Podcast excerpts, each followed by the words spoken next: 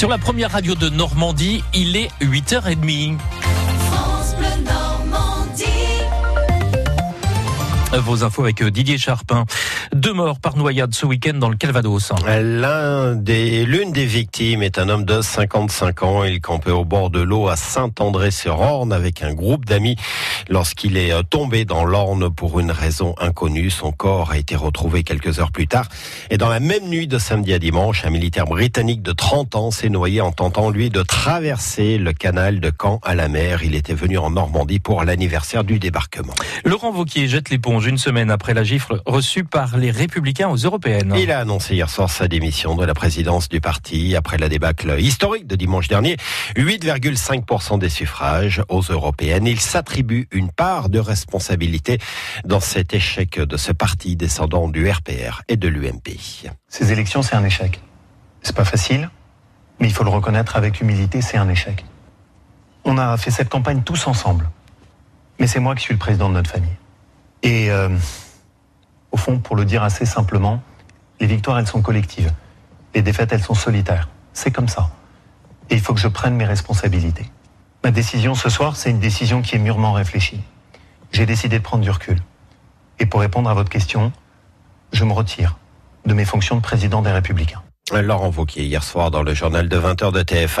Donald Trump arrive en Europe. Le président américain attendu aujourd'hui à Londres pour une visite d'État de trois jours. Avant même de poser le pied sur le sol britannique, il a créé une première polémique avec une ingérence dans la politique interne. Le président américain recommande aux Anglais une sortie de l'Union européenne sans accord commercial.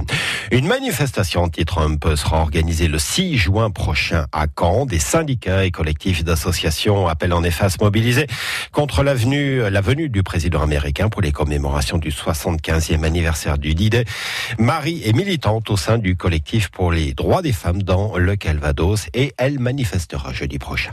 Trump n'est pas le bienvenu parce qu'il représente tout ce contre quoi nous luttons. Puisque Trump, il est misogyne, il est sexiste, il est homophobe, il est lesbophobe, il est transphobe, il est anti-immigration, parce que euh, c'est un fauteur de guerre, parce que il opprime les minorités aux États-Unis, les minorités, que ce soit des minorités euh, de race, entre guillemets, de genre, de sexe. Donc quand vous avez un président des États-Unis qui se vante euh, de pouvoir choper les femmes par la chatte, euh, qui se qui se déclare contre l'avortement, qui restreint les droits des femmes à la contraception, quand on voit cette ambiance-là qui se répand et qui se répand euh, malheureusement pas seulement aux États-Unis, il y a vraiment de quoi s'inquiéter. Donc non, Trump n'est pas le bienvenu en Normandie, Trump n'est pas le bienvenu en Europe, Trump n'est pas le bienvenu le 6 juin à Caen.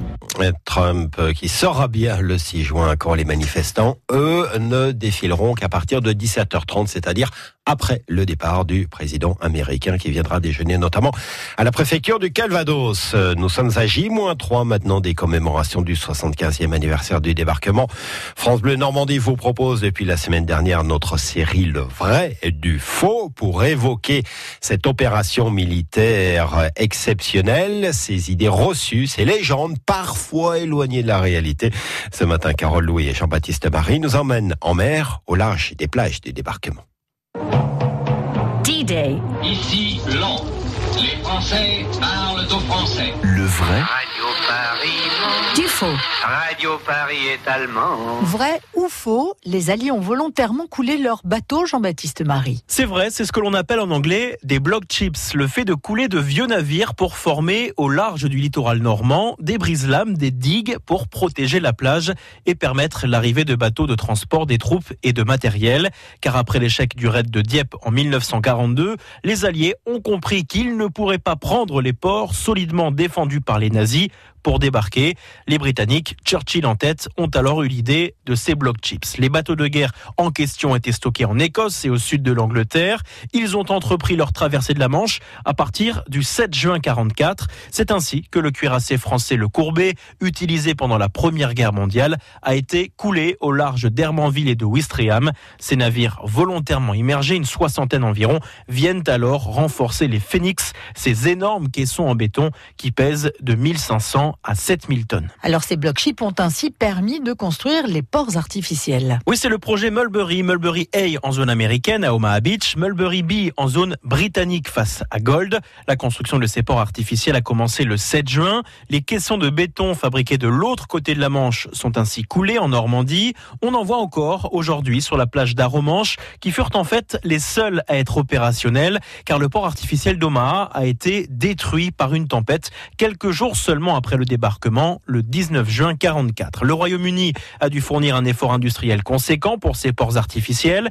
45 000 personnes ont travaillé sur ce projet. 300 000 mètres cubes de béton ont été nécessaires et 15 km de routes flottantes sont venus compléter le dispositif pour permettre la circulation des convois. Début juillet 44, le port artificiel d'Aromanche est en mesure de traiter 7000 tonnes par jour pour atteindre un rendement quotidien de près de 20 000 tonnes à la fin du mois. D-Day, Fake news. le vrai du faux du jour J. À réécouter Sur FranceBleu.fr. Et cette semaine marque le coup d'envoi du 75e anniversaire du débarquement. Beaucoup, beaucoup de rendez-vous sur notre antenne. Par exemple, ce soir, notre journal de 18h sera réalisé en direct du mémorial de Caen au moment du vernissage de l'exposition Norman Rockwell. Et puis on n'oublie pas francebleu.fr avec un dossier complet. En football, la fin des barrages hier soir. Lens battu 3-1 à Dijon reste donc en Ligue 2 et sera un adversaire du Stade Malherbe la saison prochaine, comme Le Mans, victorieux 2-0 sur la pelouse du Gazélec Ajaccio. Autre match disputé hier soir, 2-0 pour l'équipe de France contre la Bolivie, rencontre amicale, les buts signés Thomas Lemar et Antoine Griezmann.